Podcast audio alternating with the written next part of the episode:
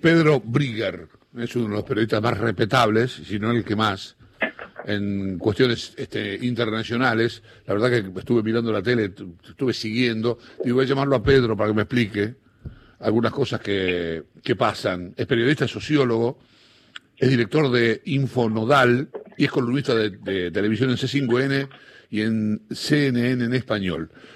Eh, y además es un estupendo jugador de tenis. Hola, Pedro. Eh, buen día, no, perdón por la ligera corrección, de tenis no, de ping-pong. Ah, bien. No lo mismo. Son dos, deportes diferentes. Exactamente, sí, claro. la gente que ha jugado el ping-pong siempre se ha ofendido, me incluyo, cuando se los comparaba con el tenis. no, no, pero son dos cosas distintas, claro. está. ¿Cómo te va, Pedro? ¿Qué tal? Buen muy día. Bien, muy bien, gracias. ¿Cómo estás? Un gusto conversar con vos, como siempre. Igualmente. Eh, a ver, yo cuando digo vamos a hablar con Pedro, en principio era por, por la situación de Perú, ¿no? Por lo que sucedió en Perú, para conocer más detalles, para saber si lo que se hizo es un acto de justicia, si lo que dicen que pasó, pasó, si, qué sé yo, ese tipo de cosas, porque la destitución de un presidente es lo suficientemente grave como para que nos preguntemos alguna de esas cosas. Mira, Perú vive una crisis institucional ya hace varios años los últimos cinco presidentes electos por el voto popular eh, estuvieron involucrados o están todavía involucrados en casos de corrupción, presos, exiliados o uno suicidado, como el caso de Alan García. Estamos hablando de Fujimori, de Alan García, de Alejandro Toledo, de Ollanta Humala, al que se agregó eh, hace dos años Pedro Pablo Kuczynski, también electo por el voto popular, y destituido por escándalos de corrupción. Por eso asumió Vizcarra, a quien nosotros nos referimos ahora, que acaba de ser destituido. Claro.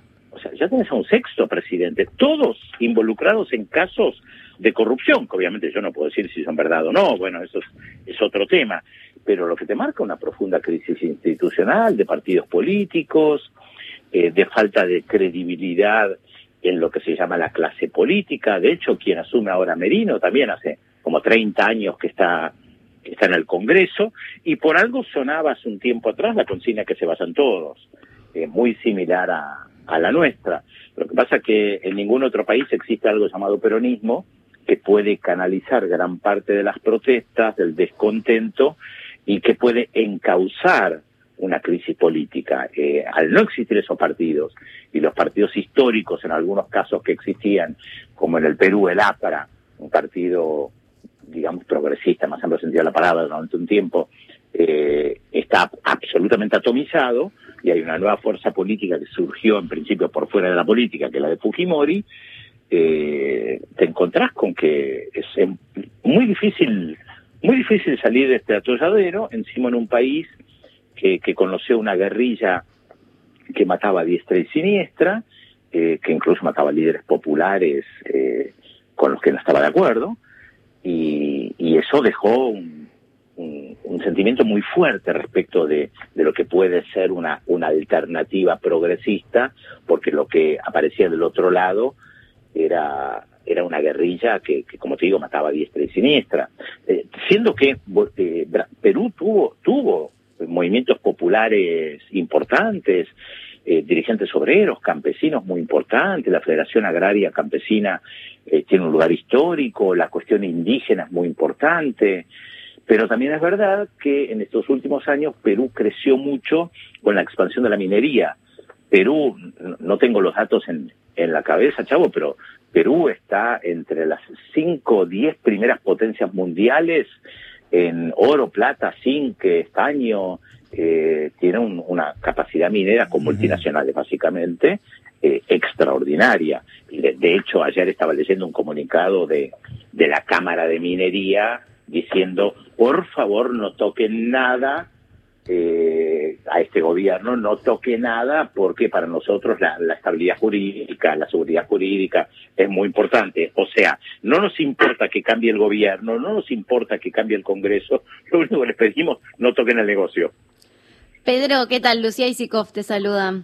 Hola, Lucía. Eh, más allá del final casi anunciado, ¿no? De todos los presidentes democráticos en Perú, lo que pensaba mientras te escuchaba es que Vizcarra no tenía ninguna condena, ¿no? Entonces, ¿qué pasa con esa destitución que, que, no nos alarmó tanto eh, a nivel regional, me parece, o, no escuché tantas voces alarmadas, pero un presidente sin condena que puede ser destituido de todas formas mm, por, por el Congreso?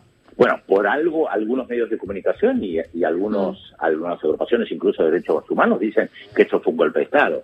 Lo que mm. pasa es que la palabra golpe de Estado se, se está usando lamentablemente otra vez demasiado en circunstancias muy diferentes y no todo es un golpe de Estado.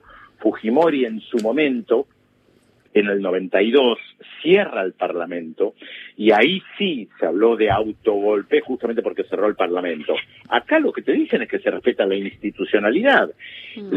Eh, el problema que, que tienen los partidos políticos tradicionales o la fuerza de Fujimori que están en el Parlamento es que Vizcarra desde su lugar como presidente, eh, los combatió. Y, esto no se lo perdonaron. Entonces encontraron una oportunidad de cierta debilidad de, Vizcarra, que, el año pasado disolvió el, Parlamento, convocó a nuevas elecciones eh, parlamentarias y, y es débil porque no tiene una fuerza política, entre otros porque Vizcarra era el vicepresidente de un presidente destituido que tampoco tenía una gran fuerza política porque era un eh, empresario, funcionario de organismos internacionales que no había logrado construir una fuerza política. Entonces hay una debilidad. Vos, mira, estoy, estoy, mirando, mientras te escucho, estaba pensando, Lucía, sí. eh, Vizcarra no tenía fuerza política propia. Eh, Kuczynski no la tenía. Ollanta Humala, que parecía que la podía construir, no la construyó. Mm. Eh, Alejandro Toledo fue el emergente de la crisis de Fujimori en, en los 90, eh, que también era alguien que tenía 4% de, de adhesión popular y después llegó a la, a la presidencia, tampoco construyó una, una fuerza política. Eh, el que quedaba antes era eh, Alan García, que venía de un partido tradicional, pero un partido tradicional absolutamente dinamitado y hoy es un partidito, el APRA, eh, dentro del contexto político peruano.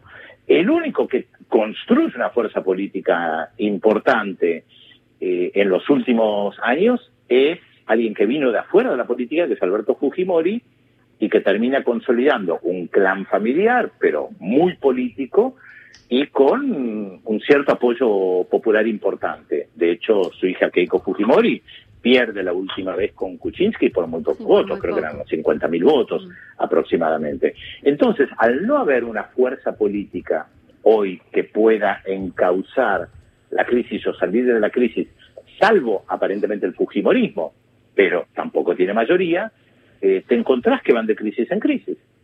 Briguer, Horacio Marmuric te saluda. Uh, eh, tanto tiempo, qué lindas voces que estoy escuchando en Radio Nacional como siempre. ¿Qué hace, Briguer? Eh, ahora, en ese, en ese sentido, y con esta construcción y desarrollo político que decís vos, igual el país sigue funcionando, no solamente sigue funcionando, sino que las empresas te piden que no se toque nada. Claro. Entonces ahí hay, hay, hay, digamos, hay intereses creados porque además a Perú se lo muestra como ejemplo de la región, hay veces se lo muestra como ejemplo por crecimiento, el famoso crecimiento macroeconómico, Horacio, donde te dicen, mirá cómo crece Perú, creció el 5% en los últimos cinco años, no sé, tomo un dato, eh, no, no, no, es el dato correcto porque no lo recuerdo de memoria. Eh, y por eso señalé de la minería. Mm. Perú creció de una manera impresionante con la minería, pero muy poca gente la que trabaja ligada a la minería. Sí, ayer, perdón Pedro que te interrumpa, ayer hablábamos con un periodista peruano que nos contaba que tienen el 70% de informalidad en la economía, o sea que hay una desigualdad también eh, muy importante en ese crecimiento. pero hay sectores que crecieron este último tiempo, clases medias que crecieron y que se muestran, por lo general cuando se hacen los análisis económicos, los macroeconómicos, tal vez no se señala esto que vos remarcás, 70% en informalidad y niveles de pobreza. Esto, informalidad por lo general, por lo general, está muy vinculado a la, a la pobreza. Bueno, cuando estalla la pandemia en Perú, que es uno de los países más afectados, uno de los problemas que, que tenían era una muy poca contención social y médica para millones de personas que viven en la informalidad y que mucha de esa gente que estaba en Lima decide salir de, Lima y volver a sus lugares de origen donde tiene familia que los puede contener, porque sentían que en las ciudades no, no lo podían hacer. Hay un, sociólogo peruano, Nicolás Gamero Lynch, que fue incluso embajador acá en, en la Argentina, muy bueno, que, escri que, describe el, proceso de chonificación del Perú, de, de, cómo tiene que ver con esta informalidad que, que vos estás mencionando, eh, y donde además hay una cada vez mayor identificación con la cuestión indígena, que, también es muy importante, lo que pasa que no tiene una gran representación hoy por hoy. Tenés una mujer como Verónica Mendoza, que está al frente del Frente Amplio, que es una fuerza de, izquierda, que creo que es una de las pocas políticas actuales que hablan quechua eh, y que no es, eh, lo maneja, pero no, no es su idioma materno, este, con una población muy numerosa que, que habla, bueno, que pertenece a los diferentes grupos eh, de los pueblos originarios. Eh, entonces, eh, hay un problema muy serio ahí y, y, la economía que ustedes decían que, que funciona, sí, funciona por un determinado sector, eh, siguen exportando altísimos niveles de, de, producción minera y el resto de la gente vive como puede. De, perdón, sí. Fujimori también tiene apoyo popular porque Fujimori hizo bastante en regiones aisladas para la gente que vivía muy mal. Por ejemplo, Pedro, perdón. baños eh, Pedro, Pedro, perdón. Eh, hagamos un punto que tengo un informativo de las 11, que acá es sagrado. Por y, supuesto, entero de lo que pasa. Y dos minutos más tarde seguimos. Dale. Gracias por la espera, Pedro. Estamos hablando No, con Pedro favor. Brigger, estupendo periodista es que de información internacional, de política internacional, que es sociólogo, es un gran jugador de ping-pong, que dirige Infonodal, que es columnista de televisión en C5N, en CNN en español. Yo querría hablar. Sí, perdón, tengo que corregirte otra vez. ¿Qué no pasó? fui un gran jugador de ping-pong, fui un mediocre jugador de ping-pong. y bien, jugué en River varios años, Ah, pero el que, juga, el que jugaba muy bien era Tony Coleman.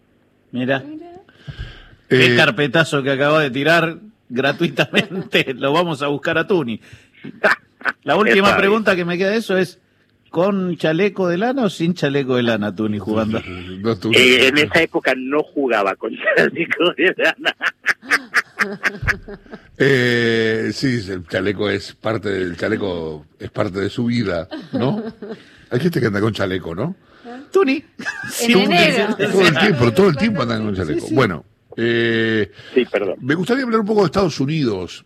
Eh, el otro- yo creo que fue el otro día que vi, no sé si un informe de, de, de, de sobredosis de TV, creo que eras vos. Si no eras vos, te pido disculpas. No, no hay Diciendo, que, el, que el sistema de votación y de recuento es caduco, es antiguo, es un Era desastre. Era yo. Sí. Este, qué sé yo, eh, está dicho, está, está, está planteado, este, viste, porque decir eso de las elecciones en Estados Unidos, hablar de un país desarrollado, de una potencia mundial, en esos términos, este, es, es un signo de, de seguridad y de casi de valentía, te diría, sobre todo porque de la manera en que se ve a Estados Unidos desde acá, ¿no? Una manera Ese es el- que roza la que roza la tilinguería. Ese es el tema, porque si vos haces un análisis objetivo, eh, perdón, objetivo, más o menos equilibrado de lo que son los diferentes procesos electorales en el mundo, yo siempre dije, cada país tiene su historia, su forma de elegir, hay países donde el voto es proporcional de una u otra manera, las trampas están en prácticamente todos los en todos los eh, países, los sistemas electorales los diseñan por lo los partidos políticos en base a sus intereses, Ahora, eso pasa también en Estados Unidos. El agravante en Estados Unidos, a mi juicio, son dos cosas. Primero, que se la pasan recorriendo el mundo enseñando lo que es supuestamente democracia y enseñando procesos electorales. Tienen ONG, los partidos, mucho dinero para invitarte a seminarios, conferencias. Yo mismo he estado en seminarios en Estados Unidos donde te explican los sistemas democráticos, las formas de votar, por qué tiene que ser así, por qué tiene que ser así. Ahora, después resulta que ellos tienen un sistema electoral anacrónico, desastroso, donde un presidente o alguien, perdón, un candidato o candidata que consigue cuatro millones de votos más, o casi cinco, como va a ser Biden, que, otro candidato puede perder las elecciones. ¿Por qué? Porque tiene el sistema anacrónico del colegio electoral, que implica que cada estado eh, vota por su cuenta y el que tiene un voto más que el resto se lleva a todos los electores, que esos electores se tienen que reunir y ahí votar al presidente. Por eso lo que dice Trump hoy, dentro de las trampas que él quiere implementar, es verdad que hay que contar todos los votos y que él tiene el derecho, lo asiste el derecho, de cuestionar las votaciones en cada uno de los estados donde hay disputa. Está en su derecho, es, está en la Constitución, lo pueden hacer, está en el sistema. Lo que pasa es que él sabe perfectamente que en varios de los estados donde él cuestiona los resultados, tiene las legislaturas locales a su favor y que eso lo puede, le puede permitir ganar. A ver, estoy diciendo una abstracción. vayamos a un caso concreto, porque si no, no se entiende. Eh, el caso de Nevada, que tanto hablamos la, la semana pasada. Eh, Nevada daba seis electores. Bueno, perdón, voy otro paso para atrás. ¿Cómo sabemos los resultados en Estados Unidos? Por los medios de comunicación. ¿Qué hacen los medios de comunicación?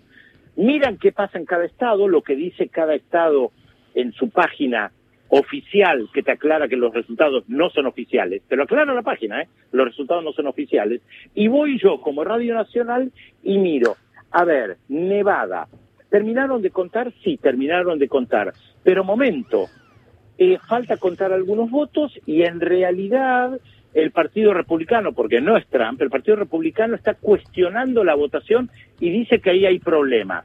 ¿Lo incluyo los números que estoy dando finales o no? Y vos decís, pero ¿cómo lo incluís o no lo incluís? Y bueno, sí, en el, sábado a la mañana el New York Times le daba a Biden 253 electores, Associated Press le daba 276, o sea, seis más del número mágico porque incluía Nevada, eh, y, la, y el portal de noticias de extrema derecha Breitbart, que apoya a, Trump, daba 224, porque no tomaba todos los estados en disputa. Y vos decís, pero ¿cómo? Associated Press da un número y el New York Times da otro y Fox da otro, sí. ¿Y cuál es el resultado oficial? No existe. Pero como no hay un Tribunal Supremo Electoral, un Instituto Nacional que centralice todos los datos que hace que nosotros en la Argentina el domingo a la noche sepamos el resultado, no, no hay. Pero ¿cómo? ¿Y entonces quién determina? ¿Los medios de comunicación? Sí, es lo que dice Trump en estos días. Momento, ¿desde cuándo nosotros, bueno, lo dice de esta manera, los medios de comunicación no pueden determinar un resultado? Sí, tiene razón, pero así es el sistema en los Estados Unidos, siempre fue así. Entonces, Associated Press es considerado como, entre comillas, la Biblia que da los resultados. Y después todos van analizando lo que pasa en cada estado. Ahora, Trump, ¿qué dice? Perdón, acá esto no terminó, falta contar muchos votos, hay muchos votos que no son eh, legales, eh, lo vamos a cuestionar. Y ahora cada estado tiene su forma de definir qué pasó con una elección. En algunos es la legislatura, en algunos es la Corte Suprema del Estado, en otros termina definiendo el gobernador. Y si no se define, después van los electores que pueden reunirse o no reunirse, porque les recuerdo que el presidente lo eligen los electores que se reúnen, creo que el 14 de diciembre, y pueden haber resultados. Eh, lo estoy explicando, algo complicado de la manera más simple mm. posible, y yo sé que les debe resultar extraño y complicado, y lo estoy simplificando. Para que puedan comprender que esto es un sistema absolutamente anacrónico que permitió que en el año 2000 George Bush hijo ganara la presidencia porque en un momento la Corte Suprema de Justicia dijo, ¿saben qué? No vamos a contar más los datos de Palermo que tienen que seguir entrando, listo, ya está, este es el resultado. Hmm. Bueno, y ganó Bush. ¿Por qué? Porque consiguió todos los electores de Florida, los 29 de Florida, que le permitían tener más de 270. Y Al Gore, que tenía 4 millones de votos más, o 3 millones de votos más, no recuerdo el número exacto, perdió la elección. Pedro, ¿y qué opinas de, de, la actitud que tuvieron las grandes cadenas de noticias que le cortaron el discurso a Trump? Eso por un lado. Y por otro lado, ¿qué lectura tenemos que hacer de, lo rápido que Fox eh, le soltó la mano a Trump también, ¿no? Porque se plegó un poco, creo que no le no cortaron el discurso de Trump, pero sí de, de una asesora que estaba dando resultados y la cortaron también. ¿Qué lectura tenemos que hacer de eso? No, no me queda claro qué está pasando con Fox, pero el jueves pasado Trump estaba indignadísimo con Fox porque Fox eh, le daba la victoria a Biden, eh, creo que era en Georgia, en Arizona, en Arizona, perdón. Le daba los, los 11 de Arizona. Por eso el New York Times, que no le daba los 11 de Arizona, daba 253 y Fox daba 264. Miren, qué locura, ¿no? Lo, que ustedes escuchan es real, ¿eh? Hmm. Sábado a la mañana, yo me metí en todas las páginas. New York Times decía, Biden tiene 253 electores, Fox decía que Biden tenía 264. Para el New York Times, la elección en Arizona no estaba terminada, para Fox sí. Y por eso Trump estaba muy enojado con Fox, no sé qué está pasando ahí, pero Fox claramente hoy está reconociendo el triunfo de Biden. Lo otro que vos planteás si eso pasa en otro país que no fuere Estados Unidos, es un escándalo, internacional. Mm. Pero tiene que ver con lo que dijo el chavo al principio respecto al tema de la tilinguería, cómo miramos a Estados Unidos, se le perdonan muchas cosas, eh, se dice que es el país más democrático, con la, la gran democracia eh, tan antigua y hasta hace 60 años este, había máquinas que vendían Coca-Cola para blancos en la calle y máquinas que vendían Coca-Cola para negros en la calle. Pedro, Pedro, eh, ahí hay, hay un dato que no es menor. El, el, voto a los negros en un momento lo tenían que pagar, tenían que pagar un impuesto los negros para poder votar. Eso después se dieron cuenta y lo que le pidieron fue eh, tres generaciones de votos. O sea, tenía que votar tu abuelo, pero mi abuelo era esclavo. Bueno, haga, haga hijos hasta que puedan votar. Eh, el sistema de los Estados Unidos claramente es deficitario como, como democracia hace rato. Lo que pasa es que hasta ahora nunca había pasado que la democracia quedara a la buena de las cadenas de noticias. Claro, y que, que las cadenas puedan cortar un discurso. Eso es increíble. Por eso digo, eso, fue tremendo, tremendo, tremendo. Cortar el discurso porque, porque decían que estaba diciendo cosas que no eran ciertas. Lo que está haciendo Twitter. No, no, no, yo lo vi, eso lo vi en, algún informe que la televisión este, cortó eso, fue tremendo. Es una... Pero por eso te agrego Twitter también, que ponen los tweets de Trump, esto está en disputa, esto no ha sido comprobado y le borran tweets. Ahora Twitter, Facebook también. Twitter son los grandes sensores y los dueños de las cadenas de noticias determinan quién puede hablar y quién no. eh, Pedro, en ese lugar, ¿qué, qué, se le juega a, Biden para armar Estados Unidos? No va a ser abandonar la disputa con China, quizás tenga otra impedancia. Hoy se conoció que la gente de TikTok, que fue obligada por Donald Trump a vender, eh, le está haciendo, les está avisando que no nos volvieron a hablar después de, después de todo esto eh, ya el gobierno de los Estados Unidos abandonó así que nosotros vamos a seguir con nuestras operaciones como si nada con nuestros nuevos eh, socios que son Walmart y, Oracle Mira, lo primero que te tengo que decir, Horacio, es que Biden todavía no es presidente de los Estados Unidos. ¿eh? Todo lo que dan las cadenas de noticias son proyecciones y lo aclaran son proyecciones, no son datos oficiales de los no no votaron los electores, tiene que votar el colegio electoral y en el colegio electoral, no sé, Horacio, vos que seguramente la memoria tenés de algunas películas donde debe haber habido de esto, en el colegio electoral yo me puedo dar vuelta. Si yo soy un elector designado por mi partido, por el Partido Republicano, estoy en la lista de los electores, pero me puedo borocotizar, me puedo dar vuelta y votar otra cosa. Después me pueden sancionar pero puede pasar. O sea, esto no está definido y a eso apuesta Trump. Lo dijo ayer Mike Pompeo, secretario de Defensa. Este, el que va a asumir la, segunda administración, o sea, el que va a asumir el, 20 de enero va a ser otra vez Trump. Mm. Tiene recursos legales, tiene el Estado controlándolo y el partido republicano, porque no lo personalicemos solamente en Trump, el partido republicano en su mayoría apoya a Trump no se despegó de Trump. No es que el partido salió, salvo alguna persona, el expresidente Bush o alguna que otra persona, que reconoció el triunfo de Biden. El, si el Partido Republicano mañana le da la espalda a Trump, ahí, bueno, analizaremos qué significa eso. Pero por ahora el Partido Republicano está apoyando a Trump. No es la locura Trump. Trump no es un loco. Siempre lo he dicho. Trump no es un loco. Nos puede parecer eh, desquiciado, disparatado, todo lo que ustedes quieran. No es ningún loco y hay que tomarlo seriamente. Lo subestimaron muchas veces lo subestimaron dentro del Partido Republicano cuando él ganó las primarias, arrasó con creo que 15 o 16 competidores, le ganó a todos, que tenían gran experiencia política, le ganó a Hillary Clinton, y está gobernando. No es un loco, no hay que subestimarlo. Pero Pedro, ¿ves un escenario posible en el que se le den vuelta a los electores? Eh, eh, o sea, vos desde, desde tu propio análisis, ¿crees que, que podemos llegar a esperar algo así? Eh... No, yo, yo creo que eso es más difícil.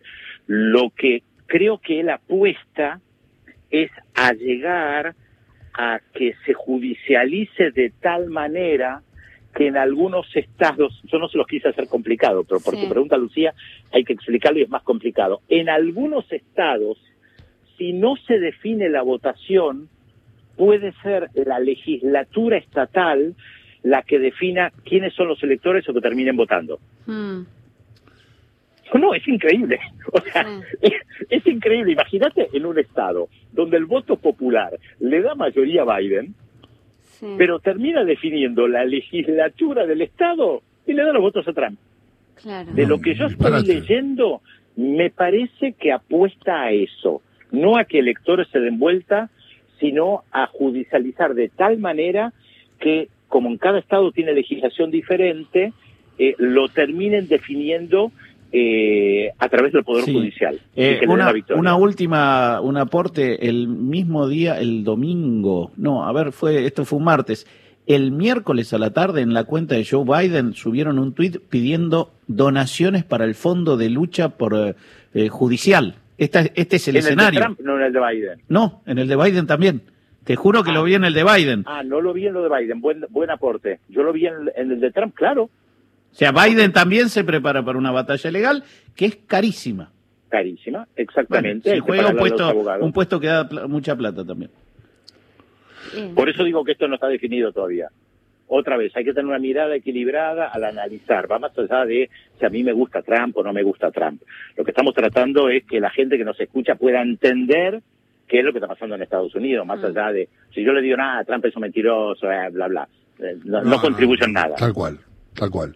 Tal cual es el periodismo, a mí no me gusta eso, a mí me gusta que me cuenten, mm. digamos, porque ya sabemos, cada uno tiene su opinión formada sobre Trump. Ahora, ¿qué es lo que está pasando? Contame, digamos, este, es así. Pedro, gracias. Gracias a ustedes como siempre. Abrazo enorme. Un abrazo para toda la gente que está al aire, detrás de los micrófonos, operando, productores, productoras, que hay mucha gente amiga. Eh, gracias. Pedro Brigger es periodista, sociólogo, director de Infonodal columnista de TV de C5N y CNN en español. Algo para decir.